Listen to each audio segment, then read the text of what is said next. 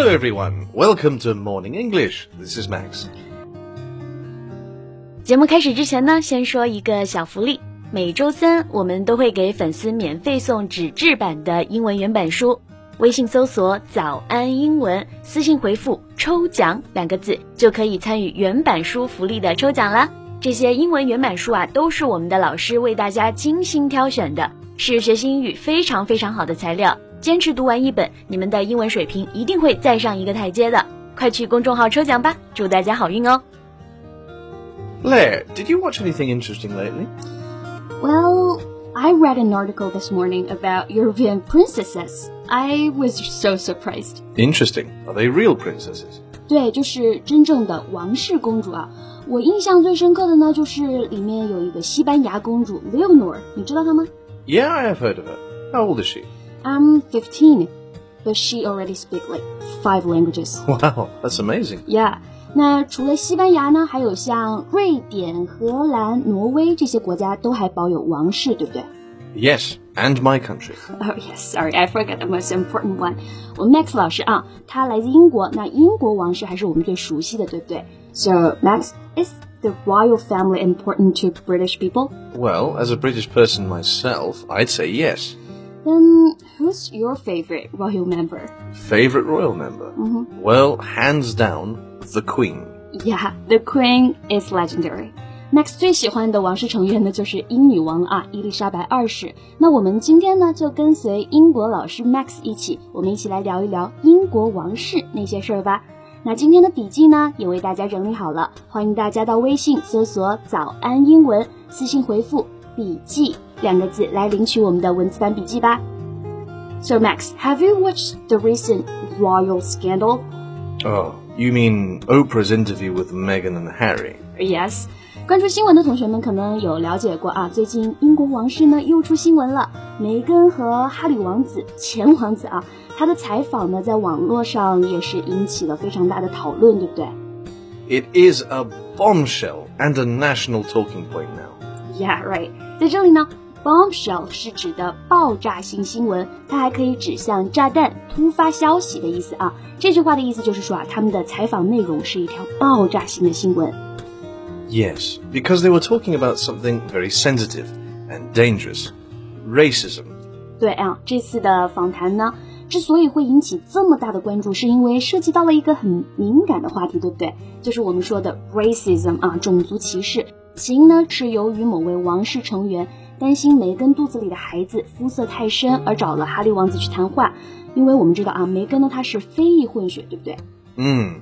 And the royal family are regarded as British cultural icons, so it's absolutely not okay for them to be racist. 呀、 icon 呢就是我们说的象征符号的意思啊。英国王室呢就是他们国家文化的代表嘛，所以这就是为什么被爆出来这种种族歧视的新闻呢，对于王室来说可能是非常大的丑闻了。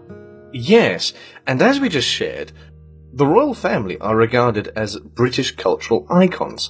So Queen Elizabeth II takes very little part in the government directly. So it's like the royal family are just the symbol of the country.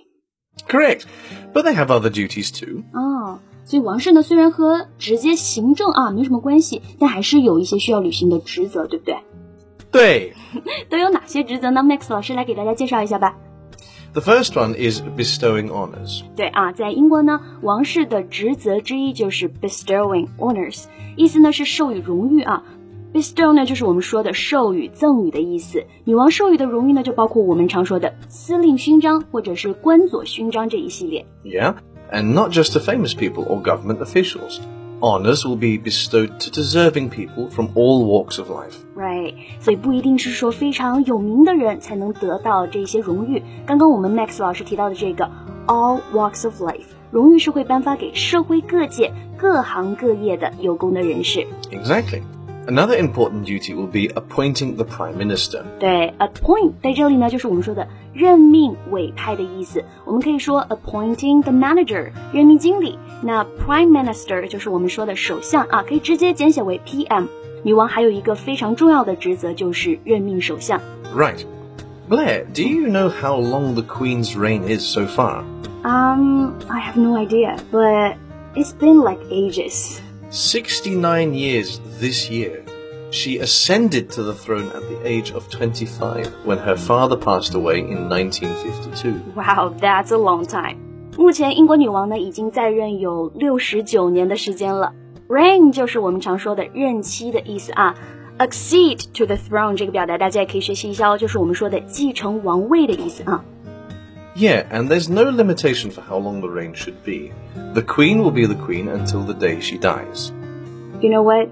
That just reminds me of a Chinese phrase, 超长待机. Do you know what it means? No, what is it? Well, that is used for phone originally. We say phone is 超长待机的. It means that the phone battery is very good. You can use it for like a really long time without charging it. But now we can use that to say the queen. The queen is 超长待机的. Oh, I get it. The queen is definitely the longest serving queen in the world. 这里的 longest serving 就是可以翻译成超长待机的，对不对？不过女王应该不是超长待机啊，她应该是最长待机了，对不对？And her son, Prince Charles, is the longest serving prince. Yeah, I think that is pretty sad then. 史上最长的待机的王子。Although the Queen is almost 95 years old, she's still hale and hearty. Yeah, I agree. Hale and hearty 在这里啊，我们可以翻译为精神矍铄的意思啊。女王呢，今年已经九十五岁高龄了，但依然精神矍铄，不愧是最长待机的女王。That's true. Well, Blair, I have a question for you. Do you want to be a princess or a member of the royal family? Well, that's interesting. But personally speaking, no. I mean, yeah, their life seems great and they have like very high social status. But there are also so many things you need to give up, and they have so many rules, right? It's just not my thing. What about you, Max? 你会想要成为王室吗? Me? No. I agree with you.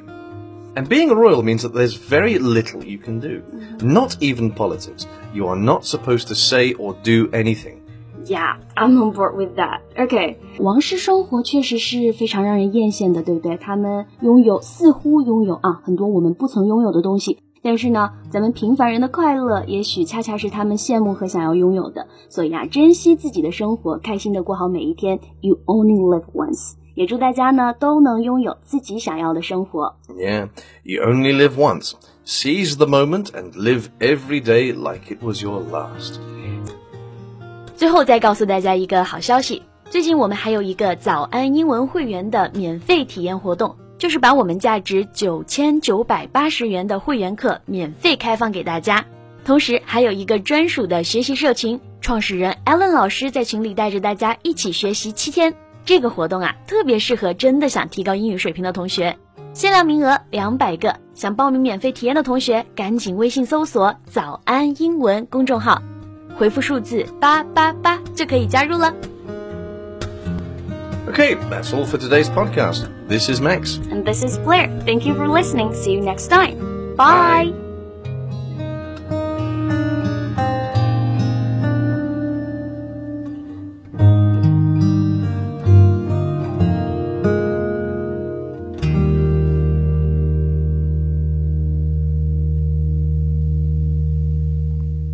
This podcast is from Morning English.